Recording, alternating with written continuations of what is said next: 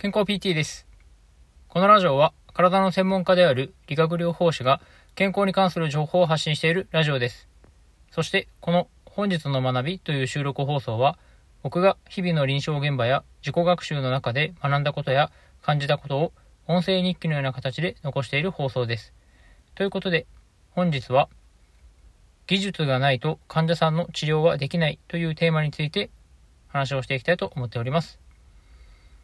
やはりですね、あの技術がないと患者さんは治すことができないというのは、まあ、当たり前のような話ではあるんですけど、これはですね、あの、実際の臨床現場で、まあ、すごく痛感することがあります。まあ、というのも、私がですね、まだ臨床1年目の頃ですね、まだこう、学校を卒業して、養成校を卒業した後すぐ臨床の現場に出た時っていうのは、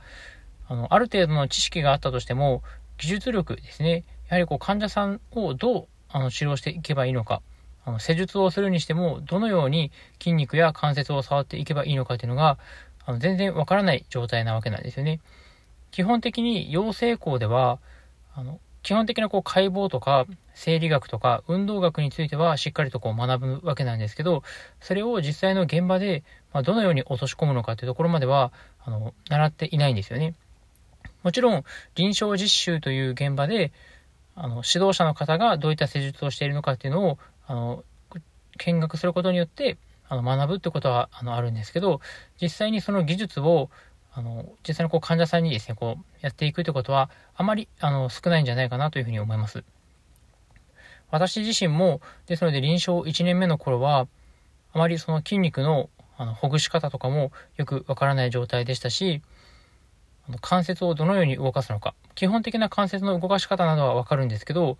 よりこう複雑な関節の動かし方などはよく分かっていない状態でした。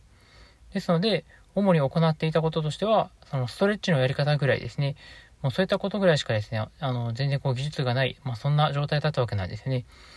で、まあそういったあの、技術が全然足りていない自分自身に、あの、このままでは患者さんをしっかりと治療することができないっていうふうに、あの思ってですね、私は1年目の時から、あのいろんなあの勉強会に参加することにしました。すごくいろんなあの関節のあの動かし方をあの教えてくれるセミナーに出たりとか、あとは、あの、筋膜リリースって言ってですね、筋肉の、あの、包んでいる膜組織があるんですけど、その膜組織を、あの、どのようにして、あの、しっかりとこうほぐしていって、あの筋肉とか筋あの筋膜っていうのが動きやすくなるのかっていうのを、あの実際のこう技術っていうのをこう学びに行ったりとかもしましたね。まあ、そのような形で、いろんなこう技術を学ぶために、1年、1年目の時には、あのすごくあのたくさんのセミナーに参加して、あの自分自身をあの磨くあの、そういったことをやっていきましたね。そういったことをやっていくことによって、徐々にあの患者さんの体をこう触っていくときに、変化を感じるようになって、あの関節のあのしっかりこう可動域が改善したり、あの患者さんの痛みがあの改善するということにあのつながっていくことができました。まあ、このような形で、しっかりとやはりこう技術力っていうものがないと、あの、たとえあの気持ちが強くて、あの患者さんをしっかりこう治したいっていう思いがあったとしても、こういったやはりこう技術力というものがやっぱり足りていないと、あのしっかりこう治療することはできないので、あの、今後もですね、しっかりと、あの、いろんなこう知識、技術をあの身につけていきながらですね、患者さんの治療を精一杯やっていきたいなというふうに思っております。やはり、あの、医療っていうのは日々進歩しているので、あの、リハビリの業界でも、まあ、今まで以上に、あの、新しい技術っていうのが出てきたりもしていますし、あとは、あの都市療法だけでなく、あの、物理療法といってですね、あの、機械を使って、あの患者さんの状態を良くしていく、まあ、そういったあの治療法っていうのもあるんですよね。そういったものもあの本当に日々新しいものが出てきていますので、私自身、あのそういったものを、あの新しいものをですね、しっかりこう吸収していきながら、あのいろんなこう患者さんが